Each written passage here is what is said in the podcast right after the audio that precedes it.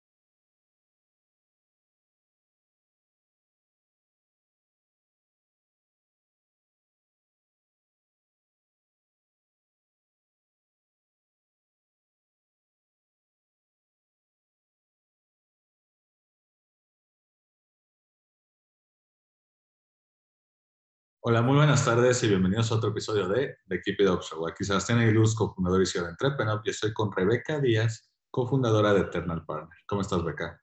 Muy bien, Sebastián, muchas gracias. Muy emocionada de estar aquí. Igualmente, nosotros encantados de tenerte por aquí. Oye, Beca, para los que no están tan familiarizados con Eternal Partner, no sé si nos puedes contar un poquito más sobre lo que hace. Claro que sí. Bueno, nosotros nos dedicamos a hacer memory bears, que son básicamente eh, muñecos de peluche eh, elaborados con prendas de personas, pues de seres queridos principalmente que fallecieron o ropa de bebé o así como cosas que sirvan como un recuerdo tangible de una persona. Em, entonces, bueno, esto es lo que hacemos, hacemos este tipo de, peluches, ahorita tenemos pues osos, conejos, a veces nos hacen encargado incluso hasta de perritos, entonces eh, prácticamente es lo, es lo, que hacemos, hacer eh, recuerdos tangibles de un ser querido. Perfecto. Oye, cuéntanos un poquito el origen secreto, cómo, cómo decidiste reciclar prendas de seres queridos. Pues fue como todo muy espontáneo porque mi mamá tiene una amiga de toda la vida que desafortunadamente por la pandemia perdió a su papá. Em, entonces, bueno, ella tiene un hijo chiquito, tiene como 10 años y el señor era como su papá, ¿no? Entonces, pues el niño estaba muy triste y su mamá nos dijo, oye, pues tengo unas camisas de mi papá aquí guardadas que pues ya no las va a usar nadie, entonces, em, pues quiero ver si te las doy para que nos hagas unos, o sea, prácticamente ella nos dio la idea. Y como mi mamá estudió diseño de modas, pues obviamente le sabe a todo esto de coser y mi mamá le dijo, ah, sí, por supuesto, dame la camisa. Y ya le hizo el osito, se lo dieron, me parece, como regalo de San Valentín. Y bueno, les encantó, entonces justo después nos pidieron otros osos más para la mamá, para la hermana, entonces nos pidieron otros tres. Y ya se nos hizo bonito, lo dejamos pasar. Em, y para Día de las Madres del año pasado, mi mamá dijo, ay, pues ¿por qué no le hacemos unos conejos a tus tías, a las hermanas de mi papá, eh, de ropa de tu abuelita? Y yo, ah, súper bien, entonces ya fuimos por la ropa, los hizo y todo. Y justo cuando se los íbamos a entregar, dijimos, pues hay que hacer algo bonito, ¿no? Y ya con mi hermana nos pusimos, la verdad, por mamonas, como a inventarnos que si el logo y un nombre y cómo le ponemos, y como que nos pusimos ahí, mm, o sea, nunca fue la intención como crear una empresa o crear un emprendimiento, simplemente decidimos ponerle una etiqueta bonita y ponerlo en un empaque acá chulo. Entonces, ya cuando se los dimos, una de mis tías nos dijo, oye, es que esto está muy bonito, deberían venderlo. Y ahí fue cuando se nos prendió el foco así de, oh, es verdad, ¿no? Porque no se nos había ocurrido. Y ya justo fue cuando empezamos a pues subir las fotos a Instagram, más, más o menos planear un poco más todo lo del nombre de la marca y un poco de esto. Em, y ya de ahí, pues nuestro primer cliente fuiste tú. Este, y de ahí pues hemos seguido, ya llevamos poco más de un año con este emprendimiento, entonces de ahí fue donde salió, la verdad es que todo muy espontáneo, la gente fue la que nos fue dando la idea pues del producto, de, de empezar a venderlo, entonces ahí fue como empezó todo esto. ¿Cuál es la reacción que tiene la gente justamente cuando, cuando ven por primera vez la pieza, cuando, no sé, no sé si te ha tocado que te enseñen cuando, más que a quien te lo compra, a quien se lo dan, este, ¿cuál es la reacción de ver al, de ver el oso, el conejo, lo que sea, justo cuando, cuando ya lo entregaron? No sé precioso. De hecho, justamente eh, el primer niño al que le dimos el oso nos mandó su mamá un video bueno, lo saca de la caja, lo abraza o llora, o sea, algo súper, es muy emocional, pero es algo muy bonito. Otra persona que le hicimos un oso, desde que nos entregó las prendas, nos estuvo enseñando fotos de su papá, nos contaba que él era médico y que le tocó estar en todo lo de atender la pandemia. Entonces, o sea, como que tienes una conexión muy padre con la gente porque estás en un momento súper emocional, te confían algo muy, pues muy emocional, o sea, es algo con mucho significado, la prenda que ellos te dan, muchas veces te cuentan la historia de la persona, entonces tienes la oportunidad de conocer de dónde viene todo esto, quién era la persona, qué significado tiene la prenda. Cuando lo reciben, hay gente que nos ha abrazado y llora y es como que al principio era un poco extraño, pero ya después vas teniendo como que esa habilidad de empatizar más con la gente y de pues de sentir lo que sienten, ¿no? Y a veces es difícil porque pues claramente son, son sentimientos de nostalgia, de tristeza, pero a la vez es algo muy bonito poder darles como este, este sentimiento de que tienen ahora algo que pueden abrazar y pueden recordar a la persona. Entonces, a nosotras nos encanta cuando entregamos algo, la reacción de la persona es, siempre muy bonito. ¿Cuáles son los grandes retos que consideras que has tenido en un producto que claramente, eh, más allá del diseño, que están muy bonitos, como tú dijiste, yo fui cliente. Yo no sabía que era su primer cliente hasta que estuviera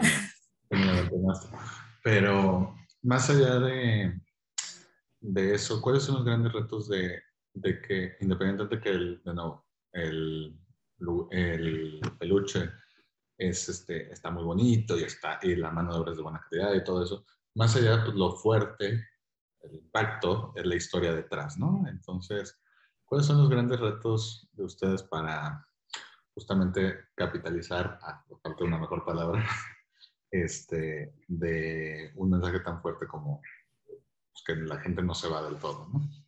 Sí, pues creo que lo más complicado es justo esto de, de que te están confiando algo tan importante. O sea, en el momento en que tú recibes la prenda, estás cuidando algo que significa a lo mejor todo para una persona. Entonces, desde que te la llevas y la traes en el coche, pues cuidando que no se le pegue nada, que no se te vaya a ensuciar, que no se te vaya a perder, porque sería algo súper trágico.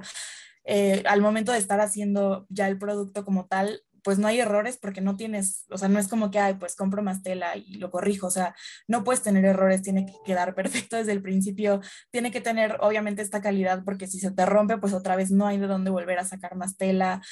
Eh, y, y, todo esto de tener tacto con la gente, porque también sí es un, es un negocio, pero también es algo que tienes que tener mucho cuidado en cómo tratas a las personas, en cómo abordas el tema, en cómo le preguntas a la persona sobre quién era el dueño de la prenda, ¿no? O sea, como todo este contacto que tenemos con el cliente es algo en lo que tenemos que ser muy cuidadosas para, pues hay muchas personas en México y es algo que hemos estado estudiando a lo largo de, del tiempo que hemos tenido este emprendimiento, que tienen como un, un, tabú muy fuerte, ¿no? O sea, como, como yo creo que en Latinoamérica sobre todo hay este pues este pensamiento de, no sé, toco madera o que no me vaya a pasar algo, ay, no, ni digas, ¿no? Es algo que, que la gente tiene como muy arraigado y le tiene mucho miedo entonces tratar como de romper un poco con eso y de, pues de crear en la gente este sentimiento de confianza y de que no es algo a, lo que tenerle miedo y que sí hay que recordar a la persona, pero con amor, como algo bonito, no sé. Entonces es algo con lo que nos hemos enfrentado mucho,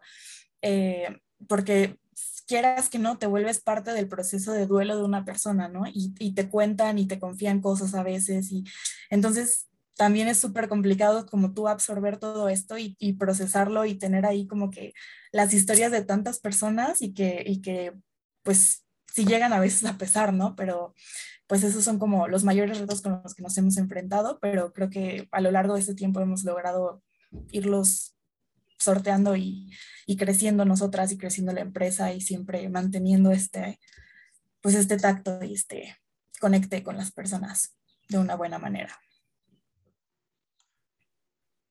¿Cuál es el gran reto de seguir innovando, de seguir encontrando cuando tienes un producto tan específico y que, por ejemplo, digo, afortunadamente, o sea, digo, me imagino, no, no sé bien de tu negocio, pero me imagino que es mucho de recomendación de boca en boca, a ti te consta que los he recomendado varias veces, eh, porque pues al final del día, digo, quiero pensar que, que no, no, tienes tan recurrente a un solo cliente, ¿no? Espero, porque si no, habría cierta tragedia ahí, eh, pero que a lo mejor les gusta tanto que, van con, este, que los recomiendan con amigos, familiares, etcétera. Eh, ¿Cuáles son los retos de esa parte? De que tu negocio más que nada se base, o creo que probablemente se basa más en recomendación de boca en boca. Pues sí, como dices, es muy complicado porque sí han habido personas que regresan con nosotros, que es como es que nos encantó y no sé, a lo mejor la camisa era de mi esposo y ahora quiero osos para mis hijos, ¿no? Entonces sí ha habido muchos clientes que regresan, pero como dices, no es como que una persona nos vaya a estar pidiendo toda la vida osos. Em, entonces sí, o sea, eh, bueno, ojalá que no, pero ojalá que sí. es algo, justamente va ligado a esto, ¿no? El reto de que hacer publicidad es algo muy complicado por lo mismo del tacto que tienes que tener, ¿no? No puedes estar poniendo anuncios como de que, pues no, no lo quiero decir para no sonar como sin tacto, pero pues no sé, ejemplos de publicidad como muy, que a lo mejor pudieran no tener tacto por tratar de hacer publicidad, no sé si me estoy dando a entender, tratar de mantener esto, pero a la vez que das a conocer tu producto es algo súper complicado. Entonces sí es mucho de boca en boca. La mayoría de nuestros clientes han sido recomendaciones de alguien más que nos ha comprado, o sea, como de los primeros clientecitos que tuvimos.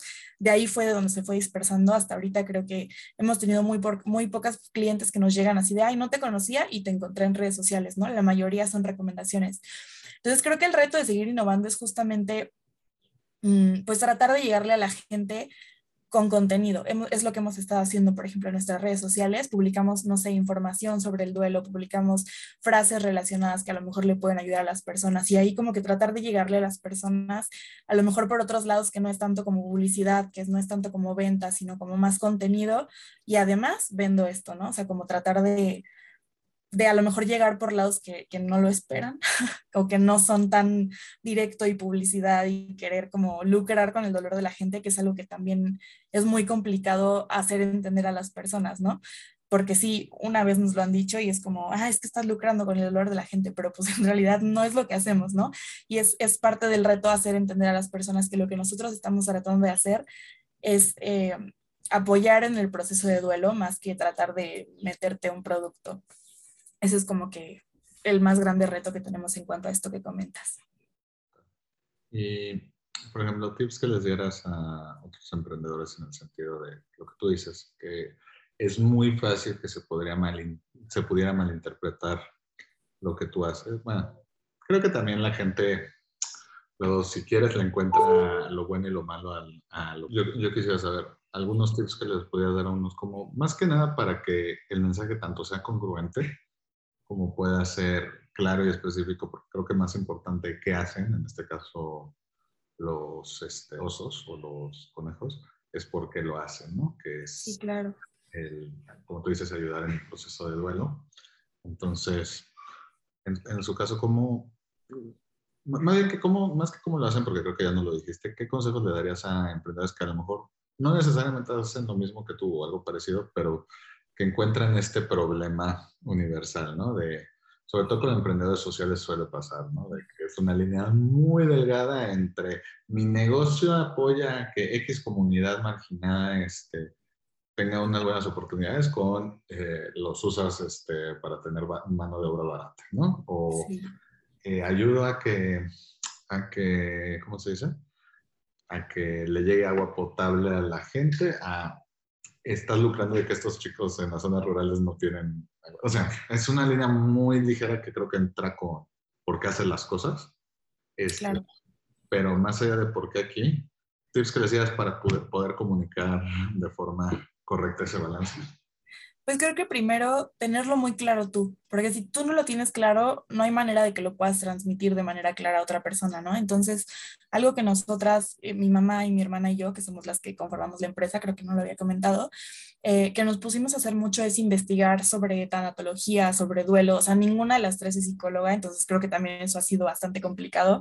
Ninguna de las tres tiene como este background así psicológico ni nada, entonces nos tuvimos que poner a buscar mucho, a estudiar cómo las etapas del duelo, más o menos cómo la gente procesa ese tipo de cosas, porque pues no para todos es igual, o sea, hay muchas personas que pues lo procesan de muchas maneras distintas, entonces nos tuvimos que poner a investigar mucho, a leer, a incluso hablar con personas profesionales en este campo de la tanatología para poder entender más o menos a nuestro cliente más allá de un estudio de mercado, por ejemplo, ¿no?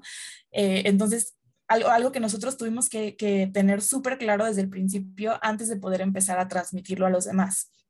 Entonces, creo que ese es un consejo que yo les daría, que investiguen bien siempre a, a, su cliente más allá de un estudio de mercado, ¿no? O sea, que investigues cómo se sienten las personas, que sepas súper bien el campo en el que estás, que sepas cómo tratar a las personas. O sea, servicio al cliente también es algo que tienes que estudiar muchísimo porque justo, bueno, en específico con nosotras estás tratando con personas en un momento tan vulnerable que no, no puedes tú como a lo mejor salirte de tus casillas al momento de discutir con un cliente, ¿no? O sea, digo, ningún negocio puedes hacer eso, pero sobre todo en algo tan sensible, tienes que aprender muy bien a controlarte tú para poder lidiar a lo mejor con situaciones complicadas, tienes que comprender todo al 100 para poder transmitírselo a otra persona. Entonces, esa es como la más grande recomendación que yo tendría en este aspecto.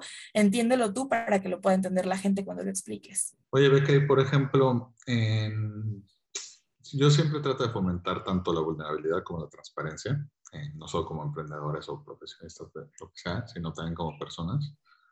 Eh, y, me, y, me, interesa, por ejemplo, tú que tu negocio, como ya acabas de mencionar, es tan importante la vulnerabilidad este, y aceptar esa vulnerabilidad y respetar esa vulnerabilidad.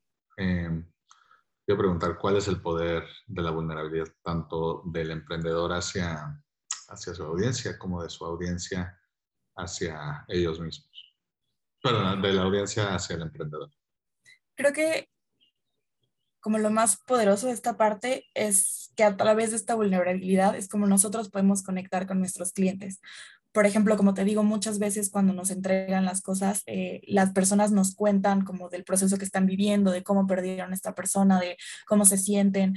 Entonces, algo que muchas veces nos funciona a nosotras, y no digo que lo utilice como otra vez esa línea delgada, ¿no? Como en un mal sentido, sino que nos ayuda mucho como a empatizar y a decir como te entiendo por lo que estás pasando, es contar experiencias propias, ¿no? Por ejemplo, no sé, ah, pues sí te entiendo perfecto porque yo perdí a mi abuela y sentí esto y sentí lo otro, pero ahora que pues no sé, como les cuento un poco sobre a lo mejor mi proceso, o, como tú abrirte con las personas funciona para que ellos se abran contigo y de esta manera como que conectas y se crea más confianza, porque otra vez está, están confiando en algo súper importante, algo, o sea, no solo lo tangible, la prenda de ropa, sino también su experiencia. Entonces, cuando tú te abres con ellos, permite que ellos también se abran contigo y que tengas como esta conexión y que cuando desgraciadamente vuelven a perder a una persona o algo, regresan contigo y es como, ay, pues me gustó cómo me trataste, me gustó tu producto, me gustó toda tu empresa y por eso regresé contigo, ¿no? Entonces creo que el tú ser vulnerable con tus clientes hace que ellos se vulneren contigo y no en una mala manera, sino en, en una forma de, de, conectar. Entonces creo que esto es algo bien bonito, bien poderoso y que para nuestro negocio en específico es, es muy importante. Perfecto. Oye, Beca, para ir terminando, a todos los invitados de The Up Show les pedimos sus tres sí y tres no para emprendedores, es decir, tres cosas que un emprendedor debe hacer sí o sí y tres cosas que debe evitar a toda costa. Tres mandamientos y tres pecados capitales. ¿Cuáles serían los tuyos? Bueno, creo que empezando por los nos, algo que a mí me costó mucho trabajo entender fue que no, no vas a tener como a lo mejor probablemente un aha moment muy impresionante, ¿no? Yo desde, bueno, desde la carrera que yo estudié administración, te meten mucho todo lo de emprendimiento y que las ideas y creación de empresas. Y siempre te cuentan, o sea, los videos que te ponen en clase o las películas son como de un empresario que se le ocurrió una súper idea y de ahí se hizo millonario, ¿no? Entonces como que a lo mejor te da la idea errónea de que para emprender tienes que tener una super idea revolucionaria, algo que nunca nadie haya hecho. Entonces, eh, cuando te das cuenta de dónde salen los emprendimientos en realidad, o sea, la mayoría de los emprendimientos es como, no necesitaba una super idea. Por ejemplo, la mía es algo que ya existía, algo que mucha gente hace, pero que le das como tu propio, tu propio giro, tu propia personalidad. Y, de ahí es de donde uno puede ser exitoso, no necesitas inventar una super tecnología para poder emprender, no sé si me explico, como que el creer que necesitas una mega idea súper cañona es algo que con lo que lidié mucho al principio y una vez que salió esta idea de la nada, pues es como, ah, no necesitaba esto, ¿no? Otro no, a lo mejor sería un poco ligado con lo anterior, el creer que necesitas muchas cosas para poder emprender. O sea, literalmente ahorita somos mi mamá, mi hermana y yo y una máquina de coser. Entonces, no necesitas como ya tener una mega fábrica y mil empleados, o sea, puedes empezar con lo más básico si sabes cómo hacerlo. Em, y el último, que también es algo con lo que hemos lidiado y seguimos lidiando, es el no casarte con las ideas. Por ejemplo, hay cosas que a lo mejor a ti te encantan y que dices, esto está padrísimo y no funciona, ¿no? Entonces hay como que dejarlos de ir y, y evolucionar con tu empresa. Por ejemplo, al principio nosotros teníamos una forma de empacar las cosas, ¿no? Por ejemplo, lo, entregábamos en cajas. Pero cuando nos dimos cuenta de que las personas te piden, no sé, de a cinco o de seis osos y le entregas unas super cajas y a veces no tienen coche y van en transporte con sus super cajas, pues es algo que no funciona, ¿no? Entonces tienes que aprender como, bueno, aunque me encanta este empaque, no, no funciona para mis clientes y tenemos que cambiarlo. Entonces es otro, otro no, o sea, no te cases con una idea, no porque te encante, desgraciadamente quiere decir que va a funcionar. Entonces hay que tener como la mente abierta a lo que funciona, a lo que no, escuchar a tu cliente, escuchar al mercado y así para, para poder eh, guiar a tu empresa y moverla para donde sí funcione. Esos son como mis tres nos. Y eh, la parte de los tres Cs es algo que, mencionaba, conocer a tu cliente más allá de un estudio de mercado. Em, por ejemplo, justo hablando con los clientes puedes a lo mejor agregar detalles al producto, porque, bueno, nuestro producto es muy personalizado, pero lo puedes personalizar aún más si escuchas, ¿no? Por ejemplo, hace poco eh, la mamá de mi novio nos pidió unos osos de su mamá que falleció desgraciadamente hace poco y nos dio un vestido que la señora usó en la boda de su hija. Entonces, pues, bueno, era algo súper especial y mi mamá dijo, ah, ¿por qué no al oso le hacemos un vestido, ¿no? Como para que sea el vestido del vestido. Entonces, bueno, le encantó, fue un detalle súper bonito. Entonces, esto de, de, tú escuchar a las personas más allá de solamente verlas como, como una estadística, como un nicho, te sirve mucho para poder conectar todavía más y darte un súper valor agregado. Em, otro sí es conocer mucho, pues es algo muy básico, pero que a veces se nos olvida conocer mucho tus canales de comunicación. Por ejemplo, a mí algo que me costaba mucho trabajo y que mi hermana nos ha ayudado muchísimo es conocer, por ejemplo, los algoritmos, cómo cambian de las redes sociales o qué funciona y qué no funciona o cómo comunicas, no sé, o sea, este tipo de cosas que yo no soy experta. Eh, pues es algo, algo bien importante y tienes que, otro consejo a lo mejor, asesorarte de personas que sí sepan, ¿no?